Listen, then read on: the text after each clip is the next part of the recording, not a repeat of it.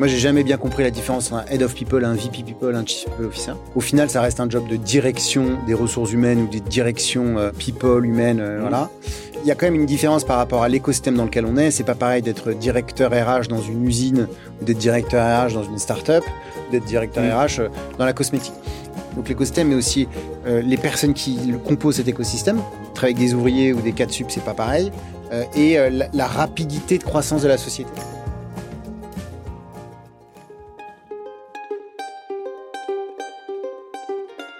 Vous connaissez l'adage après la pluie le beau temps? Est-ce que vous croyez que ça peut s'appliquer au monde du travail? Lundi au soleil, ça n'est pas un bulletin météo, c'est un podcast qui porte haut et fort la voix de celles et ceux qui pensent le travail autrement. Je me présente, je suis Tim Levert, cofondateur et associé de Matribu.io, cabinet de conseil en marque employeur et expérience talent. Tous les lundis, je reçois une personne qui a osé tenter de nouvelles méthodes, de nouvelles façons de travailler, mais également des personnes qui imaginent le travail de demain ils viennent le partager avec vous. Alors de quoi l'avenir du travail sera-t-il fait? Vous le saurez en écoutant le podcast. Je suis Tim Levert et lundi au soleil, c'est une chose qu'on aura, je vous le garantis. Bonne écoute Bienvenue dans le podcast Lundi au Soleil. Dans ce nouvel épisode, j'accueille Calixte Bonnet-Saint-Georges, Head of People, une résidence à Visio, mais pas que, et bien plus encore, j'ai envie de te dire. On va y revenir parce que tu as plein de rôles différents. En tout cas, je suis ravi de te recevoir. Bonjour Calixte, comment vas-tu? Bonjour Timothée, et ben ça va très bien. Merci beaucoup pour l'invitation. Mm. Très heureux et honoré de passer dans ce podcast. Eh bien, écoute, on, tu vas voir, on va bien se marrer. J'adore que tu m'appelles Timothée parce qu'il y avait que mes profs, j'en parle souvent, qui m'appelaient Timothée. Donc, j'ai toujours un petit coup de stress quand on m'appelle Timothée. C'est mes profs de collège et de lycée. Au tableau, Timothée. Exactement. Euh, alors aujourd'hui, on va parler de RH. Alors c'est un sujet bien évidemment très très large. On va être un petit peu plus précis. On va parler notamment de la fonction, bien entendu, ça va en premier lieu, celle d'aujourd'hui, mais aussi celle de demain, euh, entre rôle, responsabilité, euh, vision, réalité du terrain et, et- et un certain nombre d'aspects complémentaires. Voilà, donc ça va être assez riche. On va essayer d'aller vite. T'inquiète pas, je te couperai si tu parles trop, promis, mais je le ferai avec tact et bienveillance, comme on dit. Euh, donc voilà, merci en tout cas de venir nous rejoindre dans le podcast. Avant de commencer, il y a toujours quelques questions inopinées que je pose. Alors, je crois que tu es un auditeur euh, aussi euh, Ouais, du podcast et je te fait. remercie. Avant de rentrer dans le sujet, toujours ces petites questions. Alors, est-ce que le lundi, tu le passes au soleil ou au boulot? Bah, je le passe bien sûr au boulot euh, avec euh, beaucoup d'activités. On est un peu obligé. Et surtout, euh, comme une de mes grandes activités, c'est de piloter un collectif de RH qui sont chez les clients. Il y a souvent chez les clients les rendez-vous euh, le lundi de lancement de la semaine ou Mhm. de lancement du mois, ou etc. Donc le lundi, c'est plutôt un jour qui est consacré à moi, j'avoue, où je prépare ma semaine, je bosse. voilà, c'est plutôt un jour au, bu- au bureau du coup. D'accord, c'est un jour au bureau. Est-ce que tous les lundis se ressemblent? Ils ont toujours la même structure? Pas du tout. Ça, tes rendez-vous Ok. Bah, absolument pas. Ok, C'est- Alors ça, c'est vraiment pas moi. Ok, d'accord. Pourquoi? Parce que tu te dis, euh, je suis pas réglé comme une horloge, ça me fait chier, ou c'est juste en fait, euh, ça va dépendre en fonction des urgences, des priorités. euh, Bah, l'un conditionne l'autre. Ouais. Euh, je pense que je suis bien meilleur quand c'est le bordel que quand c'est organisé. C'est là où je suis plus efficace, où j'ai plus de- d'innovation, de, créativité, etc. Et puis, il y, a, il y a les urgences. Métier RH, c'est fait d'urgence. Euh, donc, c'est toujours, toujours différent. Je détesterais avoir un boulot très euh, cadencé, réglé, comme un développeur peut avoir avec euh, le lancement Mhm. à 9h, il bosse de 9h30, Ouais. machin, ensuite il débug et tout ça. Ça, c'est vraiment pas fait pour moi. Ouais, ok, d'accord. La journée millimétrée, c'est pas ton sujet. Non, Ah, moi non plus, je te rassure. On va faire un petit détour par ton parcours. Et la première question, je ne te l'ai pas partagée, c'était une question un peu piège. euh, Il y en a quand même quelques-unes. En fait, moi, j'ai quand même, euh, en lisant, euh, je dirais, ton CV, j'ai remarqué que tu avais fait Epita. Mais bien sûr. Euh, et du coup, je me dis, comment euh, un mec qui a fait Epita se retrouve à bosser dans les RH? Bah vraiment euh, pas pas prémédité. j'ai- voulu être tennisman professionnel. Ah ouais, Déjà, bon, ça, bien déjà, avant. plaît, ouais, ok. Euh, et puis je pense que mes parents ont bien fait de, de dire non parce Mhm. que j'étais, je pense, bon mais j'avais aucun talent. Ok. Euh, donc ils m'ont stoppé. Ensuite j'ai voulu être développeur. Donc dès l'âge de 15 ans. Mhm. Et Tu 15 commençais ans, euh, j'avais etc. 95, ouais, Ouais. c'était. euh, euh, je commençais à toucher à tout. J'ai fait des stages de, de montage d'ordinateurs Ouais. dans des entreprises. Et donc, j'ai voulu faire Epita en 2000. Mes parents ont refusé. J'ai fait donc un Dust Miali qui Ok. programme les automates industriels, ouais. les machines à café, les ascenseurs, etc. Ouais. J'ai retenté Epita. J'y Mhm. suis allé en 2002. ok. Et là, tes parents faisaient la gueule ou pas quand tu Et là, mes parents faisaient la gueule, bien sûr. Ouais, bah, je suis petit dernier, je partais à Paris. euh, J'étais en plus euh, assez jeune. Et ça a été la catastrophe. Je pense euh, le premier échec de ma vie. Je me suis rendu compte que je surnageais, que j'ai, enfin même pas je surnageais, je coulais, que j'étais débordé par absolument tout, que j'aimais pas ce que je faisais. Et mon père est venu me chercher, il bossait au Luxembourg, il est venu me chercher euh, à Paris en disant viens on rentre à on rentre à Lyon. Moi j'ai dit d'accord mais c'est juste pour un week-end. Et en fait il m'a dit mets un maximum de choses dans la voiture et il savait que je ne reviendrais jamais. Moi je ne le savais pas à l'époque. Ah ouais, c'est Et dingue. donc j'ai stoppé Epita comme ça et euh, j'ai passé une année euh, assez complexe. J'étais donc jeune, hein, une Mhm. année assez complexe à me dire qu'est-ce que je veux faire de ma vie? Et Mhm. donc ça en revient avec ta avec ta question. Bien sûr. Mon père avait des responsabilités à la COFAS, qui est une entreprise de recouvrement de créances. J'ai fait moi un stage à la COFAS. Euh, voilà. Et, euh, et donc il m'a fait rencontrer pas mal de personnes. Mhm. Et il y a, il y a deux rôles qui m'ont plu. C'est un rôle de contrôleur de gestion, très Mhm. finance, analyse chiffres, et un rôle de RH. Et donc, euh, j'ai fait une année de transition en finance parce que, bref, Ouais. accord entre des écoles. Mhm. Et puis, c'est une école assez chère. Enfin, voilà. Euh, mais j'ai pas du tout aimé. Et donc, je me suis lancé en RH sans trop savoir ce que c'était. Ouais. Et je me suis rendu compte que j'étais aussi pas fait pour les études. Mhm. Donc, j'ai fait des formations continues. Mhm. Euh, donc, je bossais le vendredi après-midi et le samedi à l'école. Et le Ouais. reste, j'étais en entreprise. Mhm. Et par piston, j'ai eu mon premier boulot de RH dans un groupe, dans un GIE de fenêtres qui rachetait des usines pour en faire un groupe et le revendre en LBO. Et j'ai adoré. J'ai passé deux ans passionnantes, Ok. très dures, très formatrices, parce que j'étais tout seul, j'étais Mhm. le seul RH. Euh, voilà, donc j'ai comme ça que j'ai commencé les RH. Mhm. Alors, y a, y a, j'ai une foultitude de questions qui me venaient au même- en même temps que tu parlais, bien évidemment. Alors, je vais essayer de, de- de- de les retrouver. La première, c'est, euh, moi déjà, je trouve que c'est, bon, tu te mets un peu à poil avec ton, ton, ton histoire avec tes parents. Je trouve que c'est très important parce que déjà, avoir un peu la maturité de se dire, Ah, est-ce que c'est le boulot que je veux faire tu vois, je trouve que quand t'as 20 ans, c'est vachement compliqué. Ouais, Euh, bien sûr. euh, moi, j'avais voulu faire euh, Juilliard School, euh, qui, est- bon, qui est une école à, à New York. Mon père dit, fais une première école de commerce. Et puis, si en parallèle, tu t'inscris, il y a pas de problème, euh, tu pars là-bas, quoi. Tu vois, comme ça, tu auras ça en backup. Bon, après, on aime, on n'aime pas. Mais en tout cas, ce que je veux dire, c'est que tu as eu la capacité de... Et, et- et ton père de bien t'accompagner là-dedans, c'est quand même, c'est quand même assez beau, je trouve. Et, et, euh, et la notion d'enquête métier, c'est-à-dire de te dire, ben, en fait, rencontre des gens qui, euh, qui bossent dans ça, qui bossent dans ça.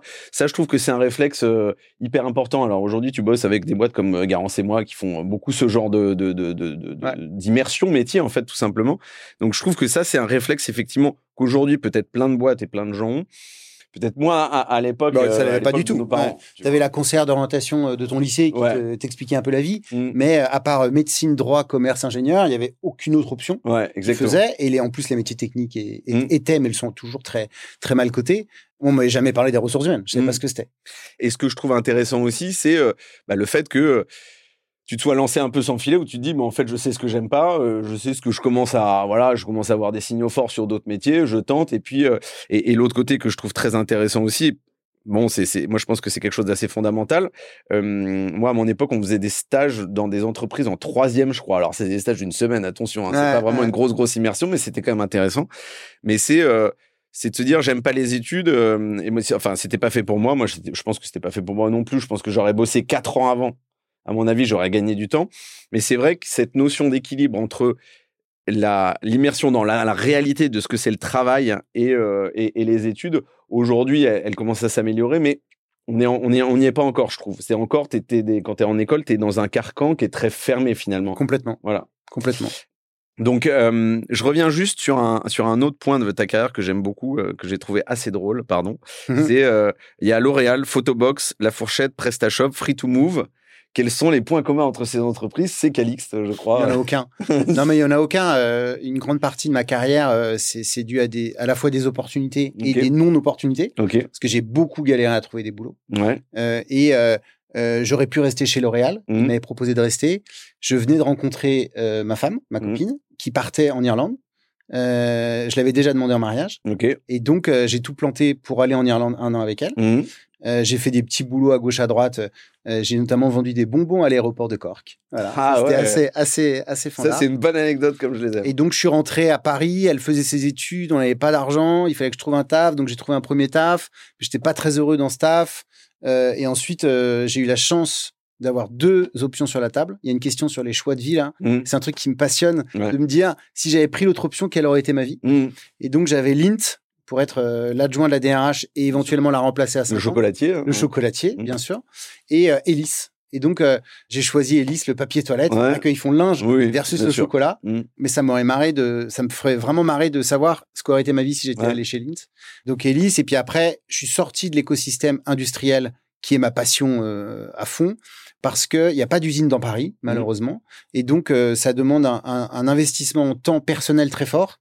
Je partais le lundi matin, je revenais le jeudi soir. Ah ouais. On venait d'avoir le premier enfant, c'était pas ce que je voulais faire. Ouais, c'est je suis allé dans les startups. Mm. Euh, et après, euh, les startups, euh, je suis très intéressé par la food tech et par la mobilité. Donc, j'ai Mm. eu la chance de bosser dans ces deux écosystèmes. Euh, mais il y a, y a pas vraiment de lien entre les. C'est surtout parce que les gens ont bien voulu m'embaucher. Mm. Ouais, ouais, c'est ça. Bah, c'est aussi de l'opportunité. Ouais. Puis après, c'est du bouche à oreille, tout simplement aussi. hein. C'est comme Tout ça que ça fonctionne.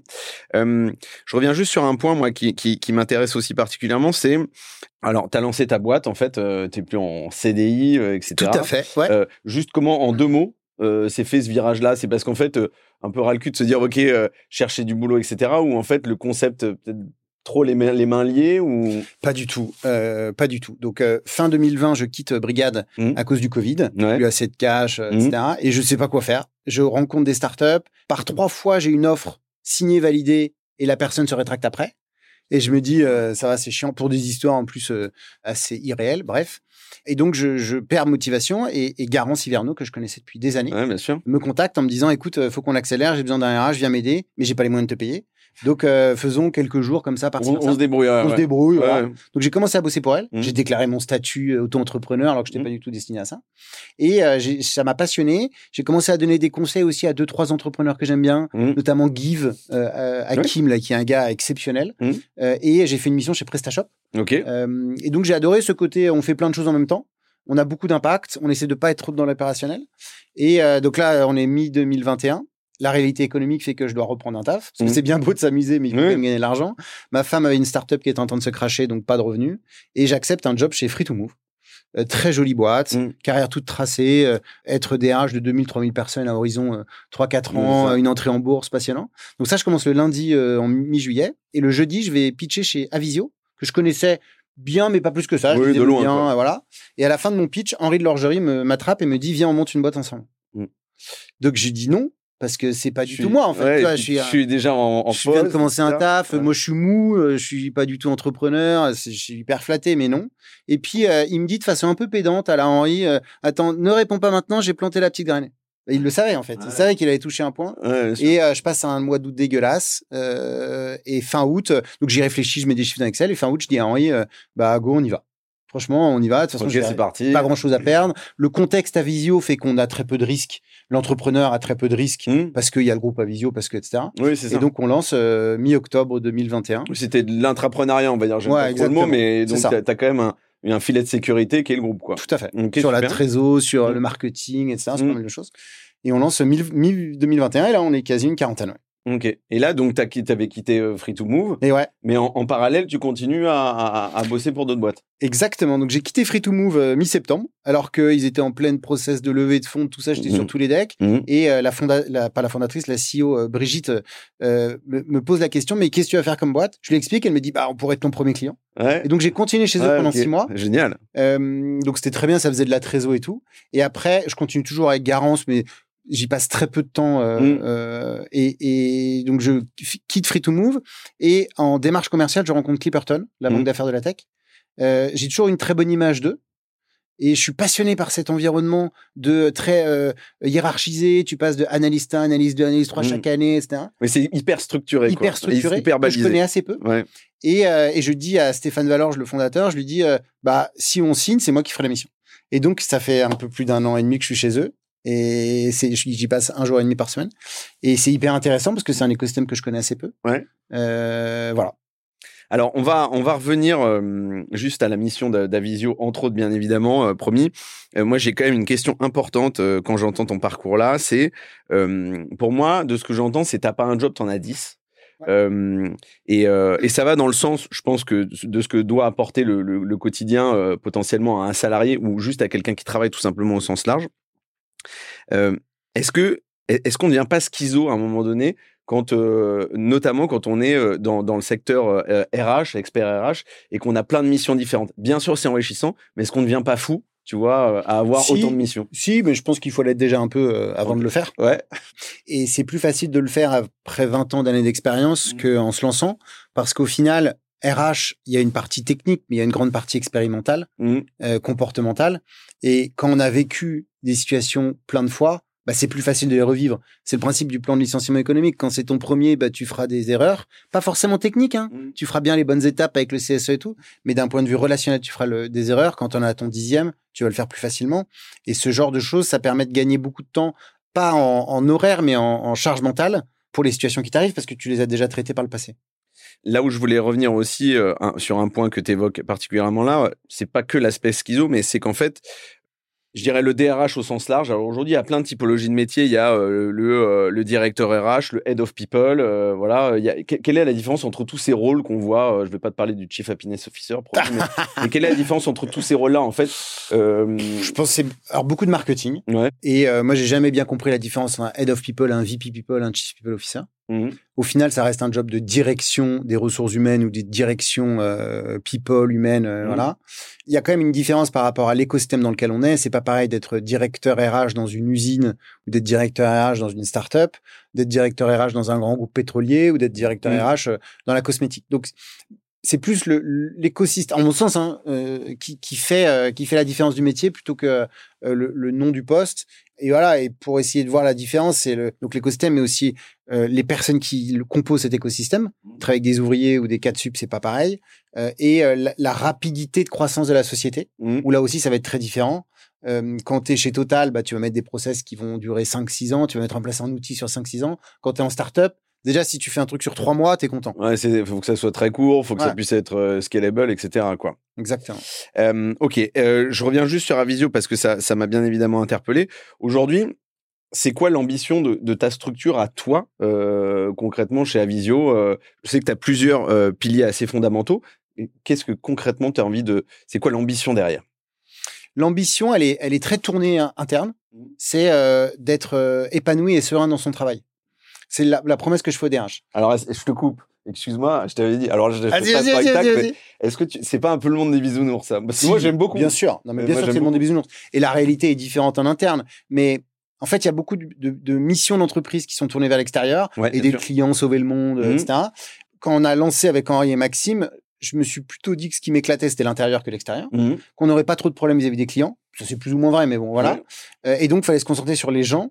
Et, et je cible une, une population de personnes qui ont déjà de l'expérience. Alors, DRH, c'est des gens qui ont 20 ans, 15, 20 Mhm. ans d'années d'expérience. Euh, sales Ops, c'est recruteurs, c'est un peu plus junior, mais ça reste des experts métiers. Ouais, bien On sûr. pas des gens sortis d'école. Et c'est des gens qui ont envie de vivre leur métier différemment. Mhm. Parce que je, je pense, j'espère, euh, en tout cas, j'ai la, la pédance de croire qu'on essaye de faire vivre son travail différemment. Euh, et donc, c'est pour ça qu'on se tourne vers l'intérieur. Mhm. Voilà la mission. D'accord, ok.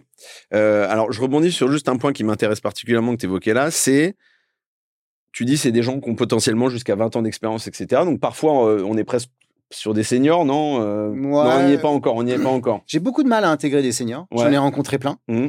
Mais j'ai jamais réussi pour l'instant à intégrer des plus de 50. Le- Je crois que le plus vieux a 46, 47. Et quels sont les, les, les freins, en fait? Est-ce que c'est parce que eux se- se- sont potentiellement euh, un petit peu plus rigides, on va dire, ou moins adaptables à euh, des structures qui sont peut-être plus type TPE, PME, start-up, ou aussi parce que la population qui est en face est plus jeune et peut-être plus réfractaire à... Il y a deux freins. Euh, il y a premièrement, il n'y a pas de vieux en startup. Euh, on commence à avoir des quarantenaires, des cinquantenaires, mais il n'y Ouais. a pas au-dessus. Parce que déjà, les startups, ça n'existe pas depuis des années. Ouais, bien sûr. Euh, voilà. Et donc, faut aller chercher des personnes qui sont en dehors de cet écosystème startup. Mhm. Et c'est plus dur d'être agile à 55 ans quand ça fait 30 ans qu'on est dans un environnement traditionnel Ouais. que d'être agile à 30-35 ans. Mhm. Euh, donc, il y a ça. Et deuxièmement, la rémunération. Les deux sont vraiment liés. Euh, à 55, c'est des profils qui sont tellement chers et donc qui viennent de grands groupes. Ouais. Et j'ai pas les moyens de trouver l'équilibre économique Mhm. parce qu'on a fait des choix très forts en interne qui Ouais, font que Bien sûr, bien sûr. euh, on staffe pas à 100%, on staffe à 70%. Ouais. Et donc, bah, de fait, il faut euh, avoir un équilibre financier qui est, qui est, qui est complexe. Oui, c'est pas forcément des gens qui sont ouverts à toute la partie equity, etc. Parce qu'on sait pas forcément ce que ça va donner ou le fait d'avoir euh, effectivement une partie en action. Ah, et puis quand tu as 50 ans, des enfants, que tu gagnes 200 000 euros, euh, t'es pas prêt à, À redescendre ta vie, quoi. à Enfin, 80, voilà. ouais, ouais. Et ça, je, Mm. je- moi, je serais le premier à le faire. hein. Ok, alors je reviens sur un point euh, qui pour le coup est très important pour moi, c'est euh, je dirais la, la, la mutation, enfin la perception et la mutation du rôle du RH en fait. Euh, je trouve qu'effectivement j'avais fait un post LinkedIn là-dessus, assez drôle ou pas, je te laisserai me dire, mais je, je- je t'inviterai à le lire, mais où, où concrètement, moi j'ai fait beaucoup de, alors moi c'est différent, j'ai fait beaucoup d'agences de pub, d'agences de com, etc. Pour moi le RH, c'était vraiment... c'était euh, le, le, le, un mec ou une nana que t'allais voir, soit parce que euh, grosso modo t'avais, ouais, soit c'était la merde, tu venais pour te plaindre, tu vois, c'était le bureau des plaintes, tu disais non ça ça va pas, ça ça va pas, ça va pas, soit elle te disait de venir parce que bon euh, c'était genre bon en mode tu tu te casses, ou en fait ça ça va pas, ça ça va pas. Donc il y avait vraiment ce, c'était presque le, syndrome du facteur, tu sais, qui t'apporte tes factures en fait à la fin du mois. Et et, et, et, je trouve que aujourd'hui on a encore du mal peut-être moins dans des univers qui sont moi dans, dans, dans lesquels je, je, je, navigue un peu, mais dans l'univers global euh, de l'emploi en France, le RH c'est quand même un, un, un, métier qui est très craint, euh, tu vois. Bien sûr. Je sais pas ce que tu en penses, mais si, euh, si à fond. le meilleur compliment qu'on m'a fait, c'est de me dire je savais pas que c'était ça les RH. Ouais. En tout cas, j'avais pas cette image-là. Et ça, ça m'a, je me suis dit waouh. Mais oui, oui, beaucoup de historiquement, les RH, c'était enfermé dans un bureau. C'était des gens qui te disaient j'ai la porte ouverte, n'hésite pas, mais bon, mm. prends quand même rendez-vous avec mon assistante parce que je suis pas disponible. Mm. Euh, et euh, qui faisait euh, les licenciements, les départs, le disciplinaire, et qui sinon n'était jamais mm. là. Et ça veut pas dire qu'il le fait pas encore aujourd'hui. Non, bien sûr, bien sûr, mais et dans beaucoup de grands groupes, dans beaucoup de grands groupes, pardon, c'est encore le cas. Je, je, pense que toute cette nouveauté qui arrive de l'innovation fait que les RH sont plus proches du peuple, mmh. plus proche des salariés, des mmh. ouvriers, des employés, des, cadres, et plus proche des managers. Mais la finalité des RH n'a pas changé depuis 50 ans. Mmh. La finalité des RH, c'est pas d'aider les collaborateurs à être mieux dans leur boulot, c'est d'aider l'entreprise à être plus performante. Et ça, ça ne change pas. La façon de le faire le change, mais sinon, ça ne change pas. Et, dans les gens que tu as autour de toi, euh, est-ce que dans les rôles des RH que tu as euh, et que tu connais, tu sens euh, justement euh, cette frustration ou tu, tu, sens plutôt un côté euh, surambition où ils se disent bah, en fait j'ai envie de montrer la capacité du RH et l'impact qu'il peut avoir dans les gens que j'ai réussi à, à, faire venir, c'est vraiment des gens qui ont envie de changer la donne, envie de changer les choses. Mmh. En revanche, dans mes copains, ceux qui ont, enfin ceux qui bossent avec des RH plus ou moins euh, proches, mm. c'est euh, des gens qui ont une mauvaise image des RH mm. parce que euh, je me fais régulièrement vanner de par mon métier, hein, c'est mm. la vie, parce que c'est la personne dans son bureau au, cinquième étage qui est qui est inaccessible et qui fait rien. Et on n'a aucune visibilité sur, son impact. Alors moi, je, trouve ça c'est ouais effectivement c'est une perception qui est qui est quand même hyper dure. Moi j'ai la j'ai j'ai la conviction que effectivement le RH c'est aujourd'hui, peut-être en partie hier, ceux qui l'ont compris un peu plus tôt, mais surtout aujourd'hui et encore probablement plus demain, c'est vraiment un des piliers de la, du changement de la culture au sens large de la boîte. Il n'est plus là. Euh, il fait bien évidemment des outils administratifs. Ça n'est plus d'ailleurs euh, euh, une personne seule. Ça me paraît un peu sous-dimensionné. Bien évidemment, ça dépend de la taille d'une structure. Mais ce que je veux dire, c'est que pour moi, le RH, il est plus là pour faire de l'admin.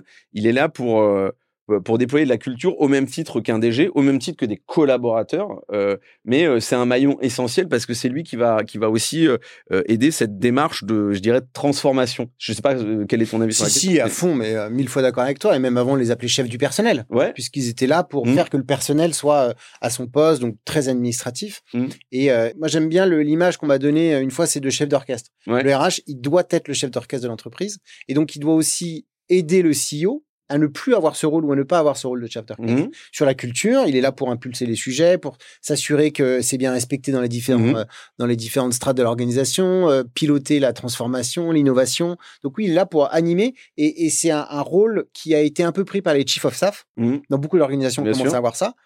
Mais le premier chief of staff, ça doit être le DRH. Et aujourd'hui, tu penses que c'est essentiel, quelle que soit la taille d'une boîte, que ça soit pas une personne qui soit isolée, qui soit forcément, euh, qui, qui ait une équipe aussi petite soit-elle ou, junior, peu importe, mais une personne seule, ça te paraît illusoire ou ça peut marcher, mais je sais pas. je pense qu'il n'y a, pas de, il y a pas de bon et de mauvais chasseurs mmh. euh, pour reprendre. Euh, mais c'est surtout euh, avoir conscience de ce qu'on fait. Il y a beaucoup d'organisations où il n'y a pas de RH et ça fonctionne très bien. Mmh. Mazzella, Frédéric Mazzella a toujours dit qu'il voulait pas de RH dans sa boîte. Mmh. Parce que les RH déresponsabilisent les managers et que c'est au manager d'être le premier RH. C'est pas exactement le même rôle, même dans des petites structures. C'est, je trouve c'est un peu différent entre le manager et le RH. Il y a des points de convergence, mais c'est quand même un peu différent. Oui, oui. Alors, bien sûr que c'est différent, mais le, le, le t'as des boîtes où le, la fonction euh, culture-valeur mmh. est portée par le CEO mmh. et ça fonctionne plutôt bien. Et euh, le, RH va avoir un rôle un peu différent, Ouais. plus euh, d'organisation, euh, de, de mise en place de projets, Mm. d'évaluation de la performance et tout.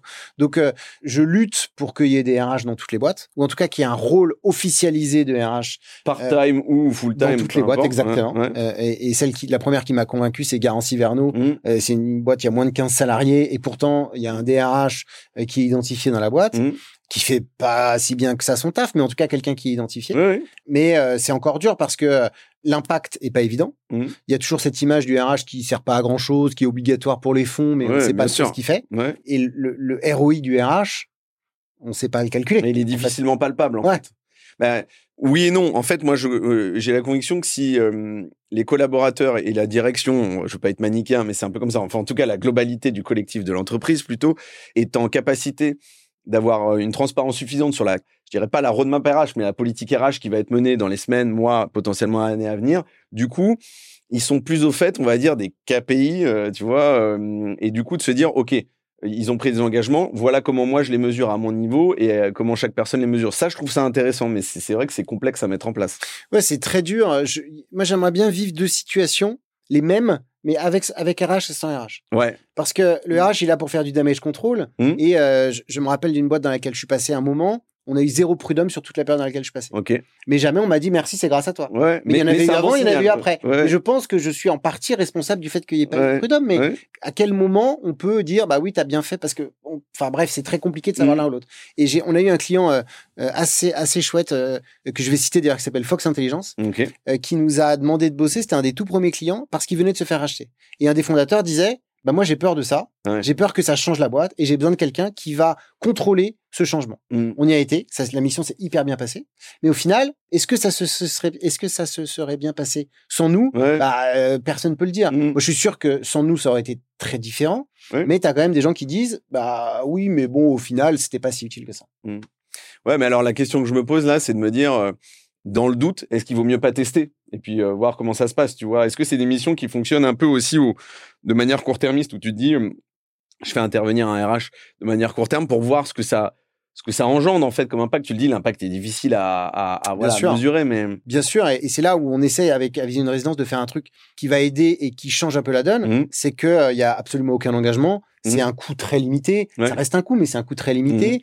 Euh, et euh, euh, ça permet de tester des premières choses Mhm. sur des boîtes qui se lancent à 50, 100, 150 personnes. Euh, Il y a plein de gens qui me disent, et vraiment, quand je dis plein, c'est plein, c'est hyper intéressant, mais en fait, non, je vais recruter mon RH. Tu m'as convaincu, RH, c'est bien, je vais le recruter en interne parce qu'on est une belle boîte, on a une belle valeur, on est les plus forts, on est les plus beaux. Et qui me rappelle six mois après, six mois, hein, en disant, écoute, c'est la merde, on n'a pas réussi à le trouver et on a des sujets en retard. c'est pas, ça a pas marché, c'est juste on a, on a, On n'a pas réussi. Ouais. On n'a pas réussi. Donc, viens nous aider. Mm. Il y en a qui l'ont recruté, mais c'était pas la bonne personne. etc. Et d'ailleurs, un de nos premiers clients, c'était ça. Quelqu'un avec qui j'avais été en process en début d'année, début 2021. Euh, je l'ai recontacté quand j'ai lancé en octobre. Il m'a dit non, c'est bon, on est euh, en train de trouver quelqu'un. Ouais. Et on a commencé en décembre parce que, ou c'était mi-novembre, je sais plus, parce que ils avaient personne. Ouais. Et donc, euh, enfin, moi, je suis d'avis de, euh, il faut faire tout de suite. Ah, euh, on dit souvent, il vaut mieux être seul que mal accompagné. J'ai- Je suis sûr que c'est l'inverse. Il vaut mieux être mal accompagné que seul, mais si tu sais que tu es mal accompagné, Mais, Moi- mais- et puis si tu sais accompagner du coup. Donc, exactement, euh, ouais. exactement. Et donc tu sais la personne qui est Mm. là, ses forces et faiblesses, mais au moins elle va délivrer, faire quelque chose et avancer, Mhm. plutôt que de rien. Le, le- comme le monde a horreur du vide, ça Mm. va combler les trous, mais pas forcément par des bonnes, euh, des bonnes situations. Ouais, je suis d'accord. Euh, moi, j'ai une autre question. Alors, moi, je, je, je, je te, je te en parlais avant de commencer. Je veux pas faire un topito, tu vois, euh, version euh, lundi au soleil, je te rassure, mais c'est quoi, euh, c'est quoi les, les, les qualités, un- un- une qualité indispensable qu'il faut retrouver en fait sur chaque profil RH, expert RH, DRH, tu vois, euh, qui sont indispensables, sans quoi tu es un peu mort, entre guillemets? Je pense que la première qualité, c'est d'être orienté business. Ok. Je m'attendais pas à cette réponse. Bam, bah voilà, tu vois. Euh, on disrupte les RH. Non, mais d'être orienté business parce que euh, je, je vois beaucoup sur des Slack de RH, des RH Mm. plutôt jeunes, Mhm. qui ont un peu du mal à se mettre dans la peau de la direction. Ok. Mais Ouais. Euh, et qui ont vécu très mal le Covid parce que c'est des personnes qui ont été recrutées pour gérer le bonheur, le bien-être avec plein de budget de la croissance Mhm. et qui se retrouvées avec des situations de crise, Mm. euh, de licenciement éco, qui disaient on n'a pas été recruté pour ça. Mm. Je me rappelle avoir fait un article euh, pour dire que moi, j'estime pas que mon rôle a changé. Mm. J'ai- rejoint une boîte qui devait faire euh, x10 en deux ans et au final qui s'est quasiment vautré. Mm. Mais un RH, il est là pour accompagner le business Mm. dans les bons, dans les mauvais moments. Enfin, c'est comme un mariage, hein, Ouais, ouais, dans bien les bons sûr. moments. Ouais. Et donc, si t'es pas orienté business, bah, inévitablement, tu vas avoir du mal à faire tes choix parce que c'est dur de virer quelqu'un. Ça a toujours été très dur. Mmh. Mais est-ce que c'est dans l'intérêt de l'organisation de l'entreprise c'est ça qu'il faut regarder. Mmh. Et donc, euh, euh, moi, ça m'est arri- arrivé de virer des gens qui étaient plutôt bons dans leur, dans leur taf, mais qui étaient toxiques pour l'organisation. Mmh. Et donc, même si tu n'as pas trop de motifs, bah, il faut quand même s'en sortir pour les sortir. Mmh. Euh, voilà, donc orienté business, clairement. Ok, ok. Ah, je trouve que c'est une bonne réponse. Je m'attendais pas à ça, je te le redis, mais je, je- j'aime beaucoup. Euh, j'aime beaucoup. Après, euh, euh, la question aussi que je me pose, effectivement, c'est... euh, euh, alors, je, je rebondis sur ce que tu disais à l'instant, c'est très orienté business, mais si tu es capable de, de, de, de te séparer de quelqu'un qui est toxique pour l'entreprise, c'est pas vraiment... Ou alors, tu as une notion de productivité globale. Bah ouais, c'est ça. Bien donc- sûr. Et je me rappelle pas beaucoup de mes cours de RH, Mmh. mais je me rappelle de Elton Mayo euh, sur les usines. Ouais. de- je sais plus quoi, je vais pas le prononcer, la Hawthorne, si je le prononce du coup. Euh, mais il s'occupait d'une usine avec, il s'occupait des personnes et le fait de plus s'en occuper, la productivité avait baissé. Mmh. Et donc, orienté business pour améliorer la performance globale de l'entreprise, Mmh. mais la, et la croissance. Mais quand je dis performance et croissance, c'est pas que la croissance économique, Mmh. le, le chiffre d'affaires, c'est aussi la croissance sociale, sociétale, maintenant même environnementale. Mmh. Euh, et et c'est quelqu'un qui est là pour accompagner tout ça, mais qui est pas là pour accompagner le bien-être de Bernadette à la compta, qui est là pour accompagner l'entreprise. Alors moi c'est pareil je rebondis encore une fois là-dessus je trouve que c'est excellente un excellent élément de réponse c'est je parlais du monde des bisounours tout à l'heure on n'est pas non plus moi j'entends souvent la bienveillance etc et je je dis pas que c'est euh, absolument pas ce qu'il faut faire mais hum, moi je rencontre beaucoup de clients dans le cadre de, mon cabinet de conseil et puis d'un atelier que je fais qui s'appelle la fresque de la marque employeur où j'ai souvent des clients qui me disent Ouais, mais non, mais nous c'est bon. On a en fait, on a des, on a des, on a des babys, euh, on a des corbeilles de fruits, euh, et puis on la bienveillance, on se parle hyper bien. En fait, c'est pas forcément le sujet, quoi. hein. Je veux dire, on, on- c'est trouver le bon équilibre entre effectivement quelque chose d'assez profond sur la culture et puis euh, comprendre aussi effectivement comment va évoluer la boîte, comment veut évoluer la boîte et se préparer à d'éventuels changements. On est d'accord. hein. Donc c'est, ça va au-delà effectivement de juste se dire, je suis orienté en tant que RH uniquement sur le bien-être, mais euh, c'est beaucoup plus global.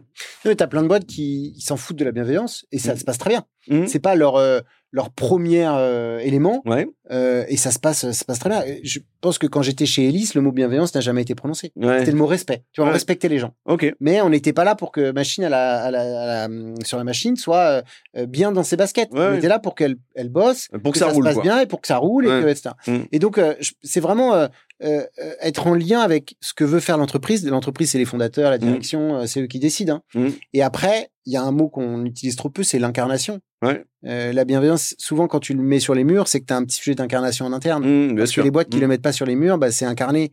Et, et combien de fois il y a des situations catastrophiques en entreprise de décès, de maladies, Mhm. de handicap, de etc.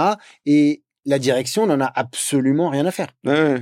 Moi, je- ça m'est arrivé là récemment d'envoyer un bouquet de fleurs pour de chez un client pour une salariée qui avait perdu son mari. Mmh. Le fondateur m'a dit mais pourquoi? Ouais, ouais, ça ouais, d'accord. Tu as bouquet de fleurs, ça va te coûter 50 balles. Oui, c'est ça, L'impact sûr. sera énorme, ouais, ça montrera quelque chose. Et donc là, je me suis dit bah ok, il y a peut-être un petit sujet de Ouais, il y a euh, un signal faible là qui, se, qui, est, qui Après, émerge. ça veut rien dire, mais c'est un petit élément, qui- une petite alerte là qui se dit tiens, faut peut-être vérifier un peu ça.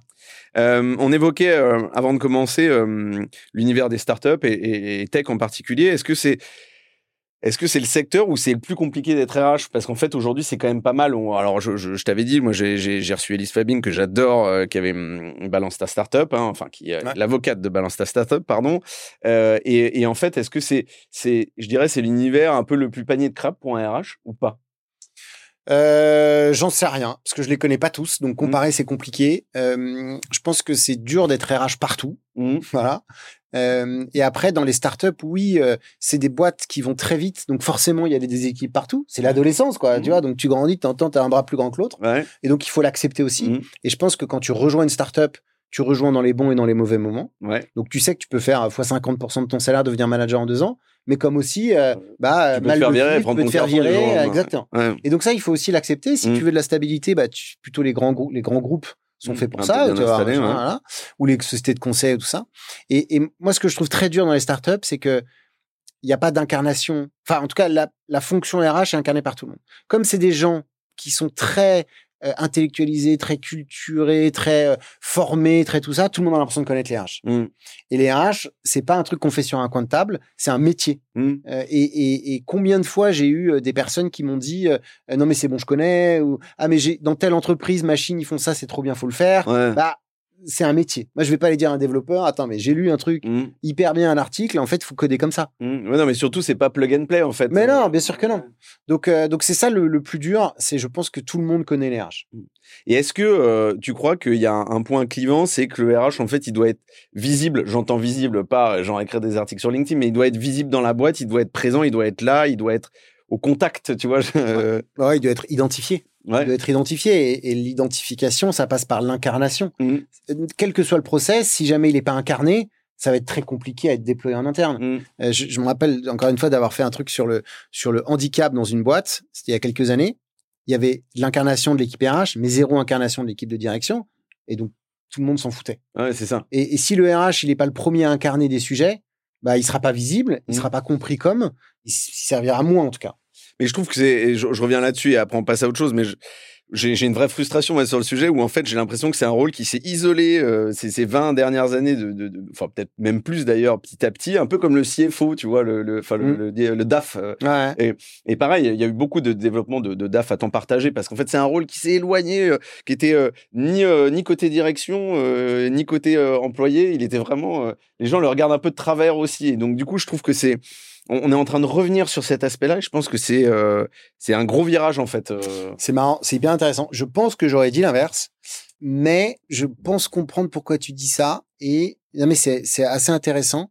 Est-ce qu'il n'y a pas aussi un changement sociétal? Là, c'est un peu euh, les deux vieux cons au comptoir avec un Ricard, mais qui font que, en fait, les jeunes qui arrivent, donc 20 ans, Mhm. 30 ans, euh, ont beaucoup plus envie de gérer leur vie, leur carrière, que de la subir. Ouais, bien Et donc, tout le monde va prendre en main les sujets, mais Mhm. même les sujets financiers. Mhm. Avant, on te refusait un budget, c'était comme ça. Maintenant, on te refuse un budget, tu vas dire, mais non, parce que machin, etc. Tu, vas, tu vas être beaucoup plus dans la négociation pour tu pouvoir vas gérer avoir envie ça. de le piloter. Ouais, voilà. Mmh, Et pareil sur ta carrière. mmh. Euh, avant, te- tu choisissais pas tes évolutions de carrière. Ouais. J'ai été dans le bureau d'un CEO quand j'étais jeune qui m'a proposé un poste. Je l'ai refusé. Il m'a dit, attention, si vous le refusez, vous n'aurez plus aucun poste dans l'entreprise. Ouais. Ah, ah. Et j'ai Ah quand même ouais. refusé. Bref. Et ça, ça n'arriverait pas aujourd'hui, en fait. Mhm. Tu vois, c'est limite les gens qui choisissent leur poste. Ouais, et qui te disent au bout de 6, Ils 12 disent, mois. en fait, ça, ça me plaît, mais j'aimerais faire ça chez Voilà. vous, mais c'est pas ouvert. Ah, ok, bah, on peut regarder. euh. Tout à fait. Ouais. Et donc, je pense que c'est aussi pour ça Mmh. qu'il y a cette sensation. Euh, mais je, ouais, voilà, voilà. Je sais pas. Non, je suis d'accord. En fait, il y a, y y un truc intéressant, c'est qu'il y a probablement une sensation, une volonté et une ambition profonde d'autonomie et d'avoir la, la main mise là-dessus. Et donc, du coup, c'est là aussi d'où j'ai cette perception, cette perception. Pardon. Autre question là-dessus.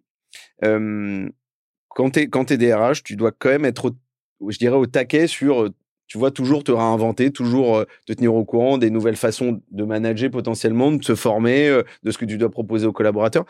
C'est quoi les bonnes pratiques en fait? Comment tu fais? Toi, c'est assez facile parce que tu as cette espèce de poule de RH autour de toi qui va venir s'auto-inspirant, on va dire, entre Ouais. guillemets. Donc, c'est un excellent réflexe. Mais comment tu fais quand t'as pas ça, quoi? Bah, moi, ça m'a manqué dans ma carrière. Ouais. J'ai souvent été tout seul euh, à créer, à faire, et donc à regarder. euh, mon ami, c'était Google. Mhm. Euh, et, et, et je pense que si j'ai créé, on a créé Vision de Résidence, c'est en partie pour résoudre un peu ce conflit interne où, où je n'apprenais plus rien, je Mhm. m'ennuyais, et de faire venir des gens qui sont meilleurs que toi et qui vont changer tes convictions. C'est hyper intéressant. Ouais. Et après, c'est très dur l'innovation parce que comment changer quelque chose qui fonctionne? Comment dire à un groupe, bah ça, ça marche, mais on va mettre ça en place pour que ça marche encore mieux. Ouais. Quand ça marche pas, c'est facile Oui, parce que là, tu vas changer. parce que c'était dans l'obligation de. Ah, voilà, d'avancer, mais dans une boîte qui fonctionne bien, qui a du résultat, qui embauche, il y a peu de churn, de dire on va innover, bah, Mm. à quoi ça sert Pourquoi? Mm, mm. Au final, Pourquoi mettre du budget en plus Ouais, voilà, que- exactement. Donc, euh, c'est ça le, c'est ça le plus dur. Il faut le faire avec beaucoup d'humilité. Et après, l'innovation, bah, je pense que c'est beaucoup de, de, d'écoute, de regard. Il y a énormément de réseaux qui existent, énormément de contenu. C'est la guerre du contenu. Tout le monde fait du contenu. Donc, euh, faut pas hésiter à écouter, discuter, euh, contacter les gens en direct euh, pour avoir des infos. euh, Et après, essayer, une fois qu'on a une idée, de se dire, bah, c'est hyper intéressant, mais est-ce que c'est la bonne pour l'entreprise dans laquelle je suis? Mm. Parce que même si tu as des convictions fortes sur un sujet, Mm. si ça correspond pas à l'entreprise dans laquelle tu es, Mm. bah, ça peut pas marcher. Et, et c'est aussi de se dire, moi, ce que j'aimais bien dans ce que tu disais, c'est en fait euh, ne pas attendre euh, que ça, que de rencontrer euh, un caillou dans la godasse pour échanger avec d'autres RH ou, ou d'autres univers, d'autres secteurs, etc., d'autres experts, mais continuer à le faire même quand ça va bien, en fait, tout simplement pour dire, bah en fait, ah moi j'ai lancé ça, d'ailleurs pour être dans la productivité d'aide des autres, et puis aussi justement pour venir toujours se stimuler, quoi. Ça, ça, ça peut être intéressant. Carrément. Je te, je te, je te, je t'emmène vers une petite rubrique, une mini rubrique de, lundi au soleil que j'avais envie de te mettre, euh, voilà, euh, de te poser, qui serait euh, les conseils pour. C'est quoi les conseils que tu donnerais? J'ai toujours quelques passages un peu popcorn, comme t'écoutes le podcast, tu le sais.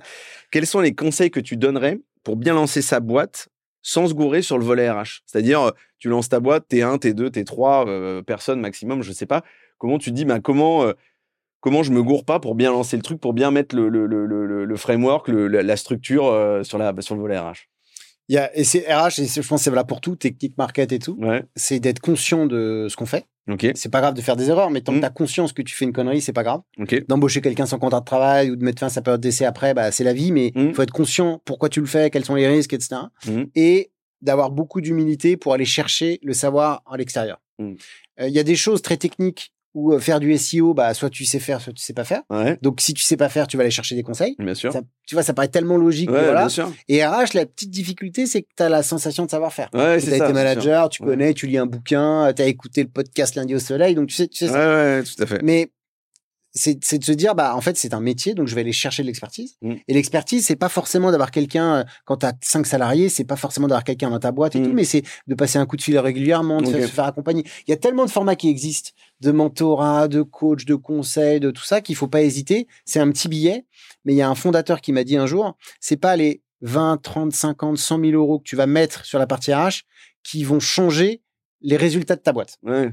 Parce que, au final, si ta boîte, elle va couler, ça va pas changer. Mm. Par contre, si ta boîte, elle réussit, qu'elle va faire des millions et des millions, bah, tu peux largement investir dès le démarrage. Mm.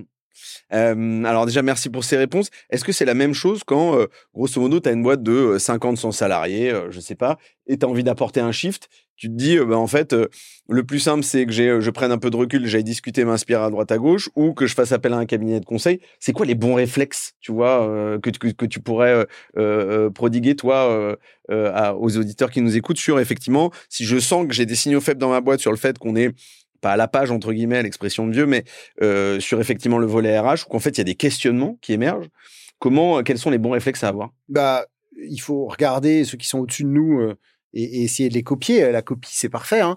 Un grand groupe, ils vont faire appel à des cabinets de conseil. Ça paraît évident. Ils ont un Mm. sujet, ils connaissent pas, ils vont se faire aider Mm. en interne, en externe par des experts.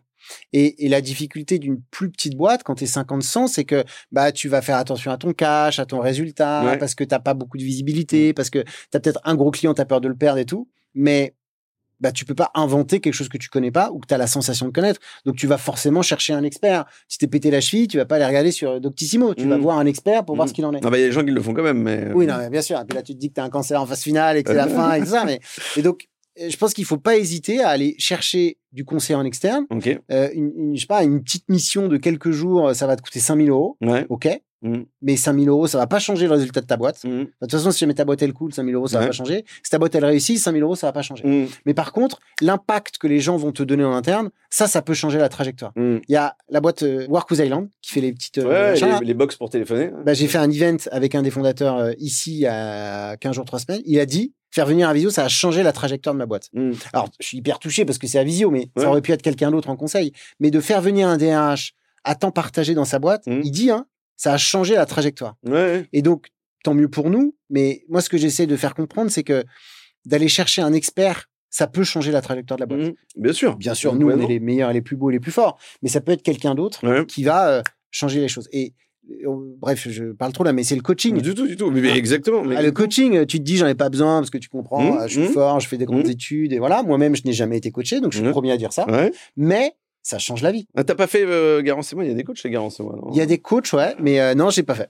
J'ai pas fait parce que que je te dirigerai vers ma femme qui est une super coach Bon. Euh, voilà, parce que je suis fort, je suis beau, je suis grand, je pas besoin de coach. Non, mais voilà, comme tout le monde. Je reviens sur ce que tu disais qui est, qui est hyper important, le fait de faire appel à quelqu'un d'extérieur.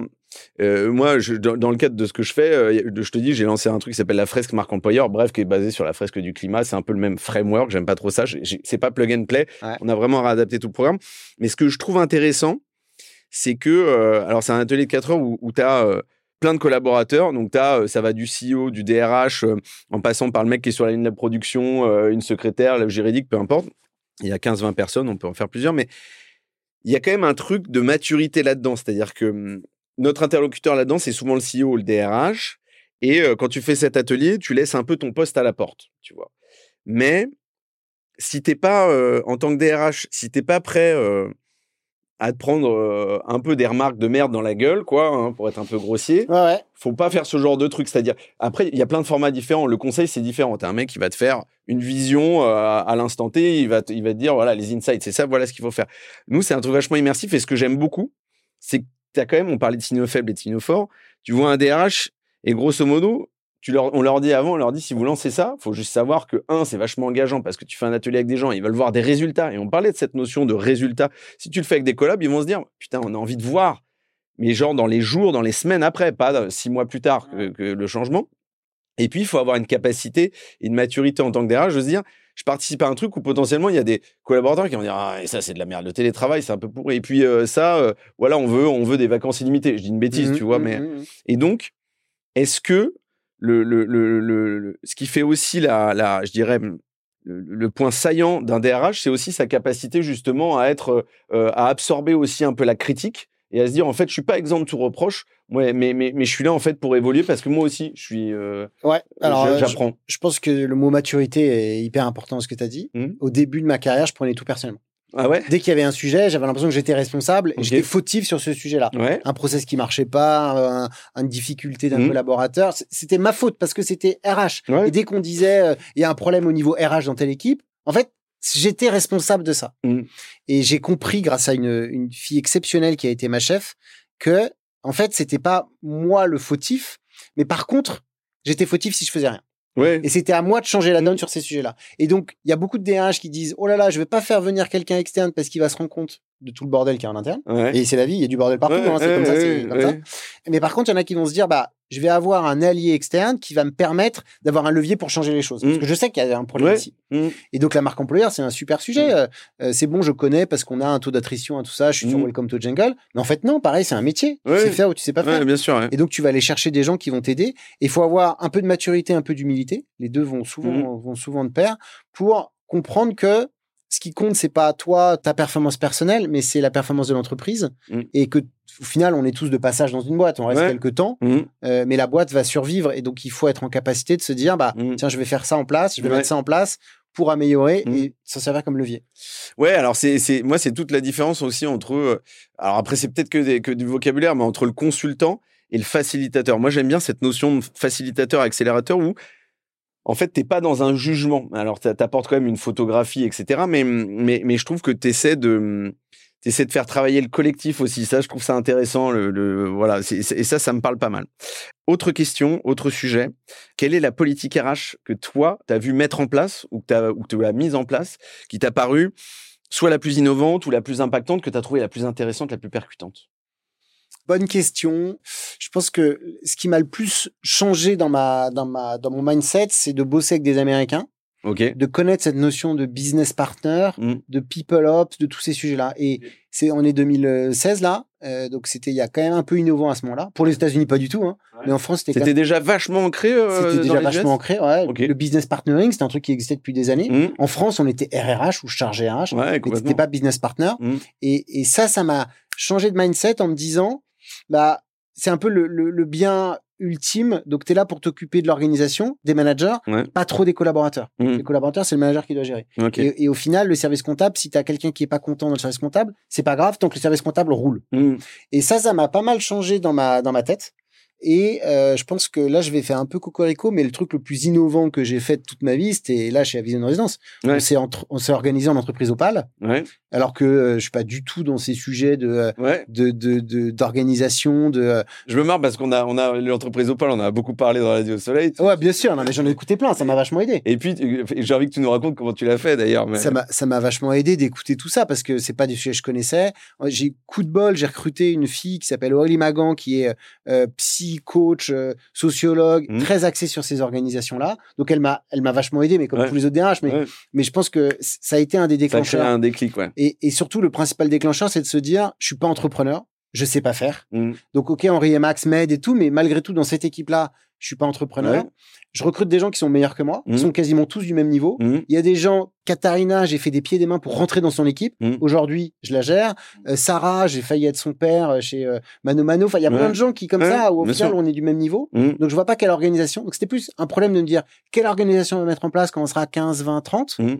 Et là, ça me paraissait naturel de euh, renforcer ce côté collectif, que tout le monde soit Mhm. euh, en temps et en heure, sachant qu'on avait pris le parti de pas être staffé à temps plein. Bah, on a du temps disponible, Mhm. autant le consacrer à l'organisation. Ouais. Même s'il y a toujours du temps disponible pour d'autres choses, les l'associatif, le- l'apprentissage, le, learning et tout. Mais voilà. Et donc, euh, c'est assez marrant à vivre parce que tout se passe pas bien. Mais dans l'ensemble, quand ouais. tu prends un peu de hauteur, tu te dis, bah, ça fait 10 mois là, on a Mm. lancé en janvier, 9 mois. Ouais. Bah, franchement, ça fonctionne. Ça Ah roule, que quoi. 8, merde. Ouais.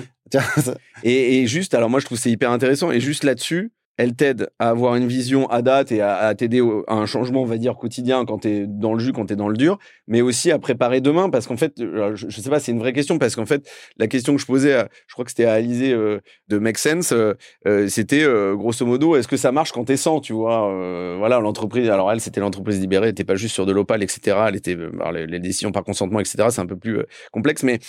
Mais du coup, est-ce qu'elle t'aide aussi euh, euh, C'est Katharina, non? Ouais. à, à avoir justement ce côté vision pour te préparer dans, dans trois mois, dans six mois, dans un an, etc.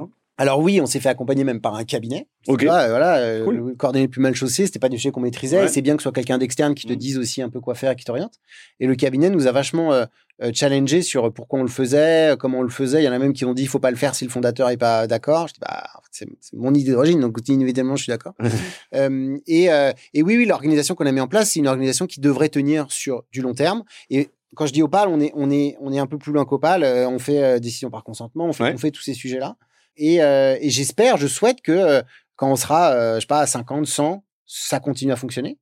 On traitera les difficultés au fur et à mesure. Il y a une boîte qui m'a beaucoup euh, aidé en réflexion, c'est Octo. Ils sont 1000. Ouais, bien Ils sûr. sont même en sociocratie, donc Mm. euh, c'est encore euh, Mm. une étape Super d'après. boîte, ouais. Et à 1000, à 1000, ça marche. Mm. Donc, alors tout marche pas bien, mais overall, ça fonctionne.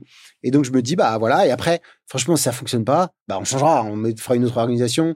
on essaiera autre chose. On, on est là en interne aussi pour euh, Puis tu peux inventer aussi. euh, être en un fait, peu le euh, bac à sable. Oui, alors ouais. on fait un peu notre sauce. Il y a des choses qu'on Ouais, fait pas mais c'est exactement ça qui comme. est- Je trouve que c'est ça la clé en fait. Mais ouais, bien sûr. Et je, je repars de. Moi, je, je bataille contre le plug and play. hein. Je- tu vois, alors euh, j'aime beaucoup le bouquin de Frédéric Laloux, etc. Mais les gens ont toujours pensé que tu prenais et c'était une recette magique. Bah tu faisais le ouais. truc. En fait, ça marche Bien pas sûr, comme ça sûr. parce que en fait, tu as t'as pas les mêmes gens derrière, euh, la direction, les collaborateurs, peu importe. Et donc, faut vraiment adapter à sa sauce. Il y a un autre sujet que je voulais évoquer avec toi qui est, je pense, important, c'est comment tu gères de manière, je dirais, euh, efficace euh, justement cette intégration de d'acteurs un peu indépendants en fait tu vois de, de travailleurs indépendants en fait tu vois parce que euh, ils sont pas tous en CDI etc est-ce qu'il y a des bons réflexes à avoir? Moi je crois euh, fondamentalement au fait d'avoir des boîtes demain où tu auras des, un- des, des, des- gens qui sont en CDI à deux jours et demi par semaine et, et avec des, doubles postes Ah qui ouais, font autre chose etc comment comment tu peux gérer ça en fait efficacement? Bien sûr. Alors, nous, en interne, on est que en CDI. J'ai Ouais. fait le choix du salariat, 100% de salariat, pas de freelance, pour plein de raisons, bonnes et mauvaises, mais en tout cas, c'est le choix qu'on a fait.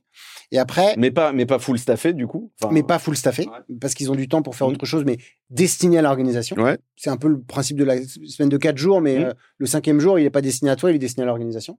Et après, dans l'entreprise, bah, il faut partir du principe que tout le monde est là pour le projet, l'entreprise, l'organisation, etc., quel que soit son statut. Mhm. Euh, c'est pas parce que tu es en CDI que tu es là forcément pour 20 ans. Mhm. Un tiers des CDI sont rompus la première année. ouais ouais Euh, Juste, euh, voilà.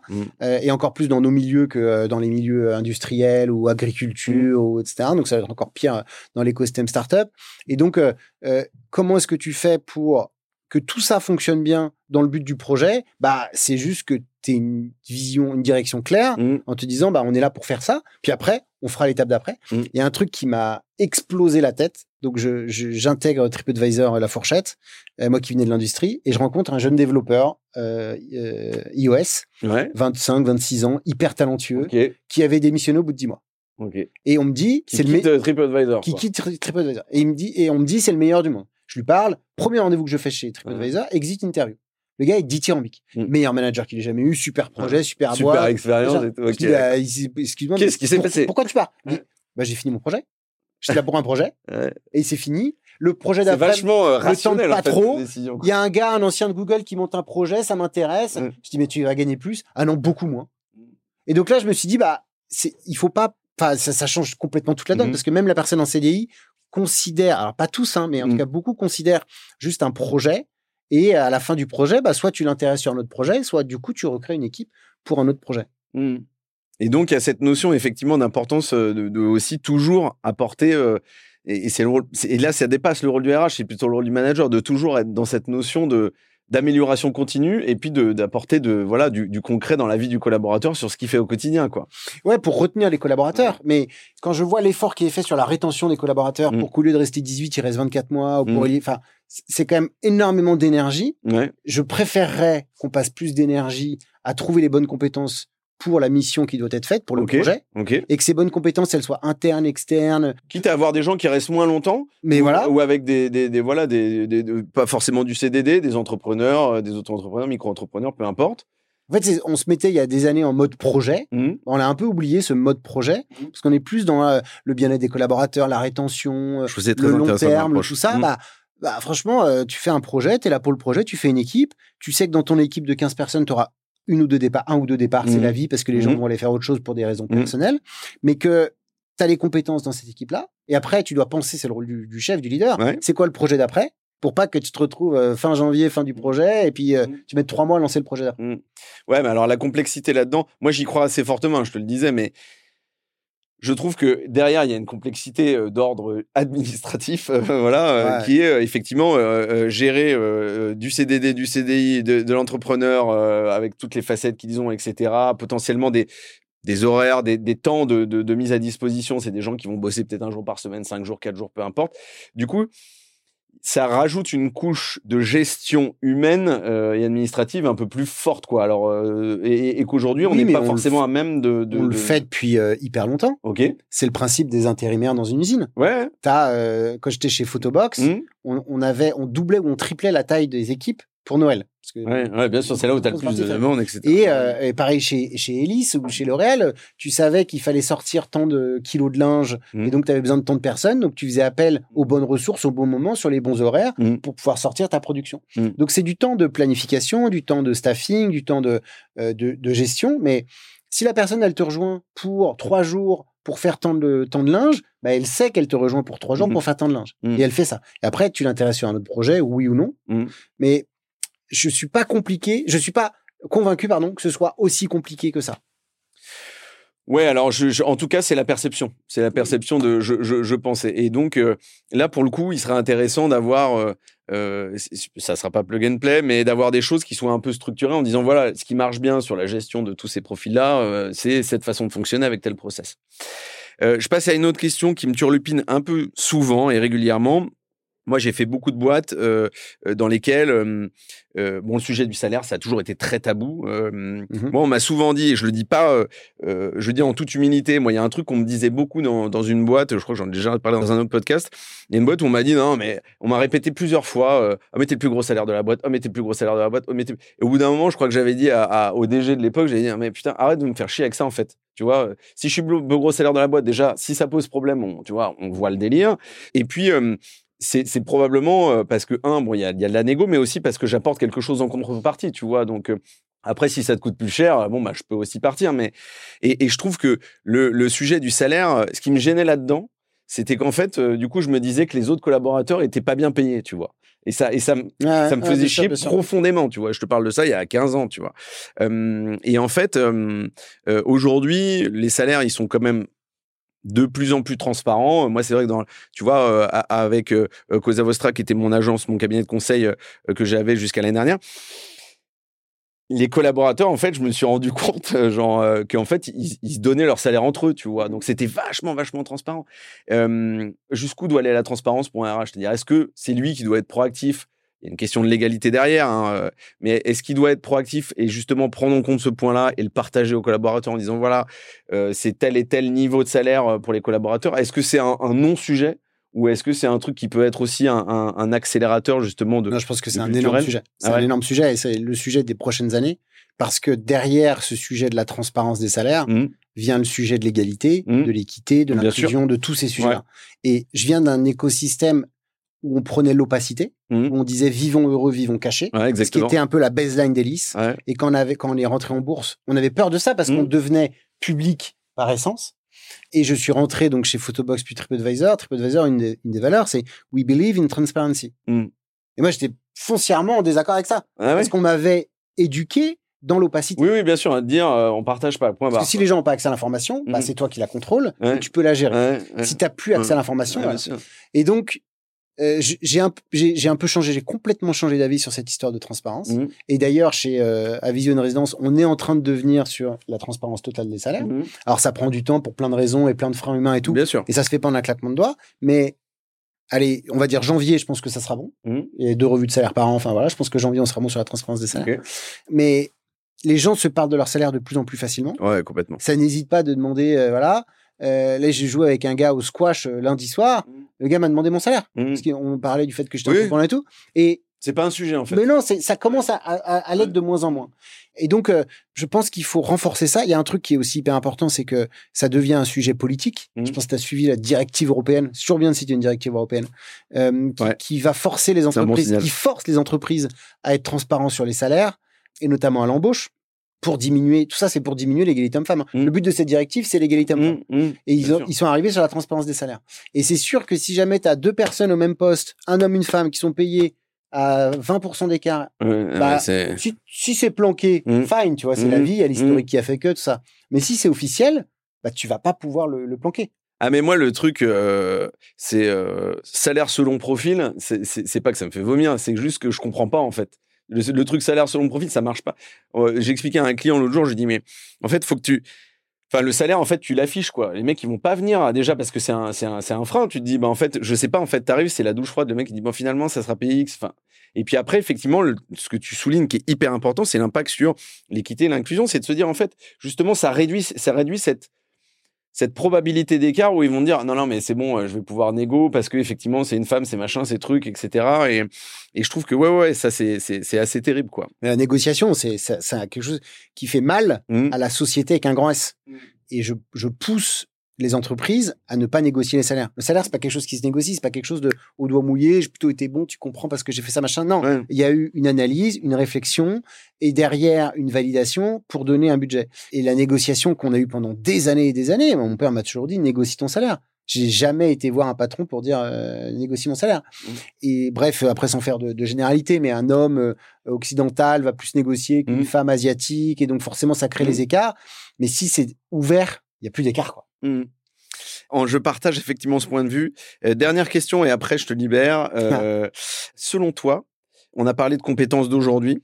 Si on fait un peu de prospectif, pas dans 20 ans, mais, mais pas loin, dans c'est quoi les, les, les compétences qui vont être indispensables du RH en 2024 et en 2030 Je pense que Face à des c'est challenges, pardon, je te coupe, comme ouais. euh, euh, bah, on parle de la mutation du, du travail, mais euh, la- la- l'arrivée peut-être de, enfin, l'accélération de l'IA, entre autres, ce genre de choses, la- le renforcement de, de l'équité et l'inclusion, de la place du handicap aussi dans l'entreprise, tous ces sujets-là. Qu'est- Qu'est-ce qui va être, je dirais, les, les desiderata principaux, enfin, les, compétences absolument profondes et primordiales du, du, du, du RH sur. euh, c'est sa capacité d'apprentissage Ok, et sa capacité à gérer l'employabilité de ses équipes.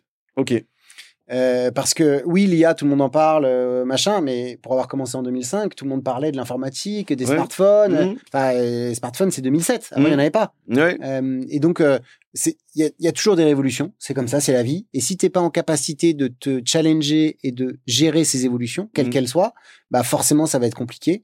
Et donc, les convictions, c'est bien. Mhm. Il faut en avoir, être ferme dans ses convictions, mais il faut aussi être en capacité de les bousculer, Ouais, de les renverser Mhm. pour en avoir de nouvelles. Mm. Euh, et l'employabilité, euh, euh, les carrières sont plus du tout linéaires, les gens changent de métier, changent de relations contractuelles. Et si nous, en tant qu'entreprise, en tant qu'employeur, en tant que DRH, on n'est pas en capacité d'accompagner cette employabilité, Mm. Bah forcément, euh, c'est dur. J'ai géré des plans de licenciement économique de personnes de 55 ans qui avaient passé 35 ans au même poste. Ouais, Bah, c'est sûr qu'ils retrouvent pas de boulot. Enfin, il Ouais. n'y a aucune chance. ouais. Par contre, si jamais pendant toute la carrière, tu as géré l'employabilité, quel que soit le profil, hein, sur les différentes euh, euh, compétences. Tu sais que la suite peut être plus ouverte. Exactement. euh, Et là, c'est le gros sujet. Euh, Je pense que t'entends parler de, de, de la réforme du, du Pôle emploi, de la CEDIC, où tu es quasiment au plein emploi, Mm. mais tu dois réorienter des, des profils qui sont chômeurs Ouais, de longue durée, Mm. qui n'ont pas forcément envie. Enfin, je comprends, le cas de sup, il a pas envie de se retrouver boulanger. Ouais. C'est logique. Mm. Mais si toute sa vie, il avait été en capacité de changer régulièrement de métier, bah, il deviendra peut-être pas boulanger, mais il deviendra sur un autre métier, il va monter une boîte de machin. Ouais, un truc.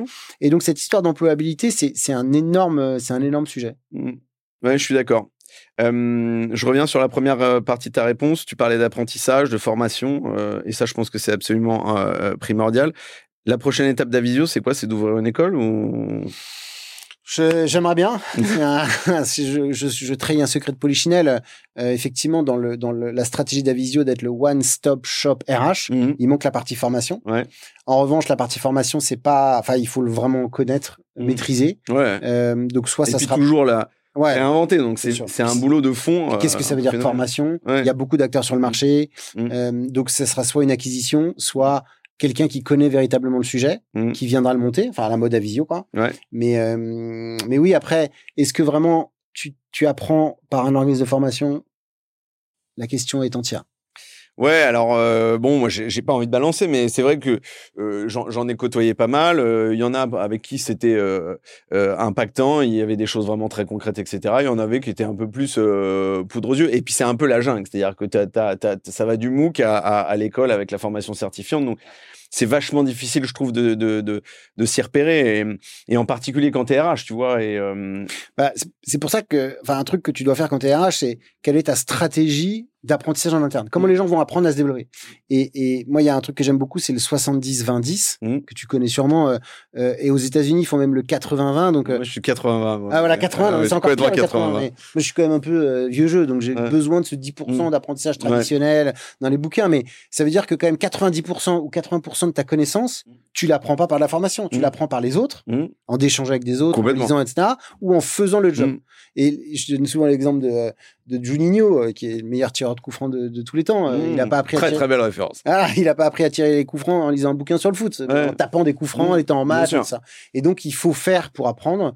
Et, euh, et, et, et là encore, réflexion de, de, de vieux con, mais on a la, la nouvelle génération est quand même assez dingue, Mmh. où ils ont envie de quelque chose, ils le font, Ouais. ils développent leur propre Ils testent, ils testent, ils testent. ils essayent, machin. Ouais, moi, ça marche, ça marche pas, euh, peu importe, ils ont appris des trucs. euh. Alors, je l'ai fait un peu sur l'informatique parce Mm. qu'il y avait rien à l'époque, mais ça m'aurait pas venu à l'idée d'apprendre dans mon coin, euh, euh, je sais pas, une langue par exemple. Tu vois, Mm. de dire, tiens, à quoi ça ressemble une langue, voilà. Ouais, ouais, c'est fou. Ouais. Non, mais c'est et c'est vrai que alors je, je fais une anecdote. On parlait d'enfants tout à l'heure, mais euh, je suis pendant les vacances. là, au mois d'août, je suis parti pas mal de temps avec en famille et j'ai je suis surpris d'entendre mon fils qui me dit en fait ouais ouais euh, je fais mes cours d'espagnol tous les matins quoi donc grosso modo il est sur son Duolingo et Jean il me dit il fait ses cours d'espagnol il me dit il me dit c'est pas mal mais je trouve que ça va pas assez vite et tout c'est un truc d'enfant tu vois et, et je me dis à, son âge euh, Il a quel âge? il a 11 ans Ouais, pas mal, hein. euh, à, à son âge, j'étais- un peu en train de glander, hein, sincèrement. je, je te dis, hein, mais euh, en clair. vacances, j'étais pas sur le mec qui avait passeport, quoi, tu vois. Et, euh, et donc voilà. Et donc je, je suis d'accord, ça, on dénote une, une envie, un besoin. On arrive sur les questions de fin, qui sont toujours un peu les mêmes. J'espère que tu les as bien préparées. Euh, alors, je t'ai passé ça un peu au dernier moment, comme d'habitude. Mais euh, est-ce que tu as une anecdote à nous raconter, même si tu en as déjà raconté pas mal, et je te remercie, une bonne ou une mauvaise expérience que tu as envie de nous partager? Un truc qui Euh, t'a marqué? Ouais, euh, qu'est-ce que je pourrais raconter? Euh, Je pense que le, le, le truc qui m'a plus récemment là changé le, la donne, c'est un échange avec un, un, un vieux entrepreneur français Mm. qui à qui on ça c'est la signature du contrat s'est fait en 20 minutes. Il m'a dit la première boîte que j'ai montée, j'ai voulu tout gérer moi-même Mm. parce que c'était ma boîte, j'étais fort, j'avais pas de et thunes, voilà. Bon. Deuxième boîte, c'était une réussite, exit, il a gagné de l'argent. Deuxième boîte, j'avais plus d'argent, mais les RH, c'est bien, mais bon, c'est pour la paye, l'administration, le juridique. Voilà, ouais. c'était moi qui gérais culture valeur. Là, c'est ma troisième boîte. C'est fini, en fait. Maintenant, je, je, je, je m'entoure de personnes qui connaissent le sujet Ouais. pour que moi, CEO, je fasse mon job de CEO. Mm. Et j'ai adoré ce discours. Et donc maintenant, je passe un peu moins de temps avec des jeunes CEO qui me disent j'ai envie de le faire, je connais et tout, parce que je sais que Ouais. ils ont besoin du temps pour que ça change dans leur tête en se disant Mhm. il y a un vrai impact des RH. Et je passe plus de temps avec des CEO qui ont cette, cette, euh, cette approche assez humble de se dire bah je vais chercher de l'expérience en externe. Ouais. Euh, voilà. C'est vraiment un truc qui m'a qui m'a qui m'a changé. Mais alors, je veux pas avoir l'air manichéen, mais ça, ça marche un peu pour tous les postes dans la boîte, c'est euh, enfin t'embauches toujours des gens qui sont meilleurs que, toi, en fait meilleurs hein. que toi bien sûr. désolé j'enfonce une porte ouverte mais c'est toujours un peu ça quoi. Parce que qui sont euh, plus calés plus experts etc euh, que ce soit engagé en CDI CDD peu importe ou ou en, ou en business ou ou tu prends en, en presta mais je pense que c'est ça aussi qui est un énorme déclencheur quoi. C'est bah ouais, des meilleurs sont moins bons que toi tu peux le mmh. faire. Ou tu peux accompagner une personne à le faire mmh. mais les gens meilleurs que toi ils vont t'apporter quelque chose que toi tu n'as pas mmh. Et, euh, et, alors j'ai juste une dernière question. Je reviens sur ce qui euh, après je, je, repars sur les questions de fin, mais euh, mais qui me revient, c'est quand tu mets quelqu'un en, en, RH dans une boîte, etc. À temps partagé. Est-ce que tu vois des situations où ils sont en mode embauche en même temps, il y a un RH qui arrive et tu fais du transfert de compétences ou ça c'est ça, ça, ça n'existe pas? Ça arrive, ça arrive souvent. Ouais. Ça arrive souvent qu'on fasse ce qu'on appelle le management de transition. Ouais, un mot un peu vieillot, mais on, on fait oui, ça. mais ça marche. Ouais. Et, euh, et, très souvent, ça a été le cas chez Dataiku, je peux Mmh. citer. Mmh. On a donc remplacé Anne-Sophie qui était partie. Euh, ils ont eu du mal à trouver. Ils ont finalement trouvé un DRH super. Et le mec a dit Attends, Alix, reste quand même trois mois le temps de mon onboarding. Ah ouais, j'aime bien. Comme ça, moi, je peux bien faire mon onboarding. Toi, tu continues à piloter. Et après trois mois, il a dit Attends, reste parce que j'ai besoin de ces projets, ces projets, ces projets-là. Ouais. Donc, va les faire. Tu connais l'entreprise. Et donc, oui, ça arrive. Mais là encore, il faut avoir suffisamment d'humilité pour te dire La personne qui est là, elle est pas là pour m'embêter ou prendre mon poste, mais elle est là pour m'aider. Ouais, pour me seconder ou en fait être Ouais. au même niveau que moi quoi. Et- Exactement, pour m'accompagner, pour. euh, C'est un ça. binôme quoi. Exactement. Ok. Et, euh, et comme tu vas chercher un avocat pour un sujet Mm. et c'est pas l'avocat qui va prendre ta place, bah là c'est un peu pareil. Mm. Donc oui, ça arrive, mais euh, on a des cas où le, le RH bloque tout de suite à son arrivée parce Mm. qu'il n'a pas envie d'avoir de la concurrence, de la compétition. Mm. Franchement, c'est pas très grave euh, tant que euh, à la fin le taf est fait par nous, par quelqu'un d'autre. Mm. Le but c'est que le taf soit fait quoi. Moi, il m'arrive souvent quand même de voir euh, quand il n'y a pas de RH sur des boîtes qui sont en train de grandir, où grosso modo, ils te disent, moi, j'interviens pas vraiment en tant que RH, hein, j'interviens sur des ateliers en particulier, où ils disent, je leur dis, est-ce que tu veux le faire avant que la- le RH arrive? Ça, je pense que c'est une connerie. Ou est-ce que tu veux le faire pile poil avant, enfin, pas avant qu'il arrive, il participe. Il fait l'atelier avec nous et après il arrive. Alors ceux qui sont vraiment très matures, ils disent ouais vas-y viens on le fait avant et il faut que le RH valide bien évidemment Mhm, parce mhm. qu'il arrive euh, style euh, un mois plus tard et du coup il a eu le temps de préparer toute la roadmap qu'on lui a faite et il sait comment il va la dérouler. Soit ceux qui sont un peu plus qui, qui aiment moins les risques, ils disent non non on attend qu'il arrive, il reste un ou deux mois, euh, il prend ses marques. C'est un peu plus à l'ancienne, mais euh, mais du coup finalement tu prends un peu six mois dans les dents quoi. C'est ce que je leur dis quoi. Tu vois et finalement six mois euh, en âge de chat ou de chien ça fait beaucoup, en âge de boîte ça fait beaucoup aussi. C'est énorme. tu vois. ouais. Donc, donc voilà. Je te propose la dernière question qui est toujours la même. Est-ce que tu as une recommandation de film, de livre, de podcast que tu as envie de partager aux auditrices, aux auditeurs? Écoute, je lis pas de livres. Ok. Euh, franchement, je, je, Tu es en train de me dire que tu n'as pas du tout euh, lu un des bouquins que j'ai recommandé euh, à l'été pas du tout. 2023. Je les ai vus, mais pas du tout. Eh ben, je Non, vais non, t'en filer un. Alors, tu sais quoi, la prochaine fois qu'on voit, je t'en file un. Mais c'est hyper gentil, mais je suis pas sûr de le lire. En fait, euh, c'est pas ma cam. je fais déjà suffisamment de choses. Ok. Euh, bref, en Mais revanche, la, la- la première étape, c'est de reconnaître ses, ses- enfin, seul le Ah ouais, connaît ses limites. Moi, j'aime beaucoup ça. même Lalou, même Lalou, je l'ai pas lu. J'ai lu Ah, un résumé. en version illustrée. Et voilà, j'ai lu un résumé que m'a fait Aurélie sur Lalou, tu vois. ouais, ouais, mais pas de sujet, j'aime en bien. revanche, je lis énormément de BD. Je suis un Mm. passionné de BD. Ok. Euh, donc c'est alors il y a les BD traditionnelles euh, Mm. belges et tout, mais c'est plutôt euh, les BD récentes et il y en a deux qui m'ont marqué là récemment. Il y en a un que j'ai cité dans un podcast, euh, c'est L'aile brisée. Mhm. C'est une BD pas trop connue. C'est un, Ouais. un- un auteur espagnol euh, assez smart. Et, et en fait, c'est un, un, un, un homme, je sais pas, il a 30-40 ans, qui euh, vit le décès de sa mère Mhm. et qui se rend compte que sa mère avait un handicap invisible au bras Mhm. et que toute sa vie, elle a passé sa vie à le cacher et que même ses enfants n'étaient pas au courant. Ouais, et là, il, il un peu, tac, il voit des lumières en disant, mais à ce moment-là, à ce moment-là, à ce moment-là. Donc, il comprend pas pourquoi elle le fait. Donc, hyper intéressant à lire sur le handicap invisible. Et le deuxième, c'est un monde sans fin. Enfin, euh, tu vois, je, Bien sûr. moi, je suis pas très sensibilisé à ces sujets d'écologie, mais ça m'a ouvert les yeux. Euh, Mm. Après, c'est un peu biaisé, c'est tout ce qu'on veut, il y a des avantages et des inconvénients, mais Mm. juste, c'est hyper bien fait, hyper bien écrit. Blin, c'est un dessinateur euh, génial. Jean Covici, il est très pédagogue, Mm. donc les deux ensemble, ça fait un, un ouvrage dingue. Et, bref, je pense qu'il faut les, qu'il faut les lire les deux, quoi. Ok, bah écoute, merci beaucoup pour ces références que je vais euh, que je vais euh, poncer euh, très rapidement. Euh, pour rebondir sur l'aile brisée, euh, j'en parlais avant de commencer, mais moi, il y a un podcast que tu as fait que j'ai beaucoup apprécié, euh, que j'ai écouté av- avant, avant qu'on se rencontre, qui est sur le handicap invisible, euh, briser les tabous, changer les perceptions. C'est du podcast Penser l'entreprise, euh, voilà, Ouais. euh, et, et- et c'est un sujet effectivement qu'on fera à un moment donné dans, dans, dans lundi au soleil. On n'a pas trop abordé ça aujourd'hui parce que c'était pas forcément ce que je voulais aborder. Mais euh, euh, enfin, en tout cas, j'invite les auditrices et les auditeurs à l'écouter. C'est une bombe ce truc. Enfin, vraiment, euh, je trouve y a, c'est extrêmement percutant. Donc voilà, bravo pour ce format-là. Bah merci. C'est très dur de ne pas passer pour pédant quand tu abordes ces sujets-là. Ouais. mais mais oui oui, c'est un sujet hyper important. sans faire les chiffres, en gros, tu as 20 millions de personnes qui sont concernées par le mmh handicap.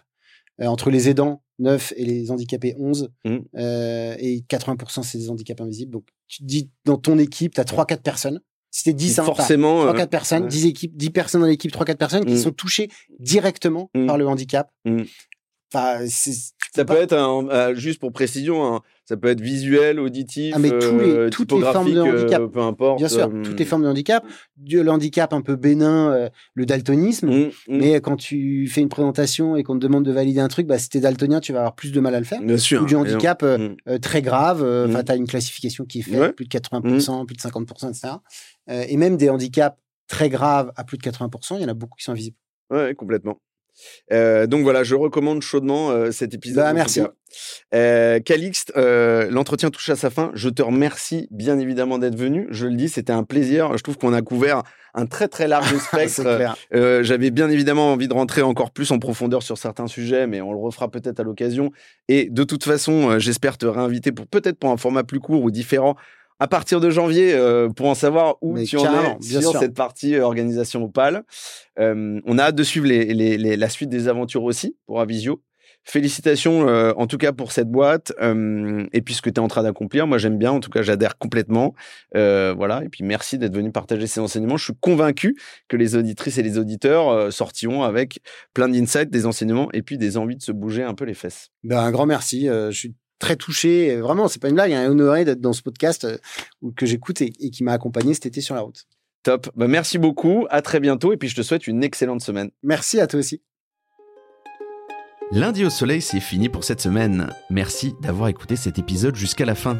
S'il vous a plu, n'hésitez pas à le partager à une personne qui a passé la journée sous la pluie. Et oui, ça nous arrive à tous. Vous pouvez vous abonner pour ne pas louper les prochaines sorties, ou encore mieux, laisser un avis sur la plateforme d'écoute que vous utilisez.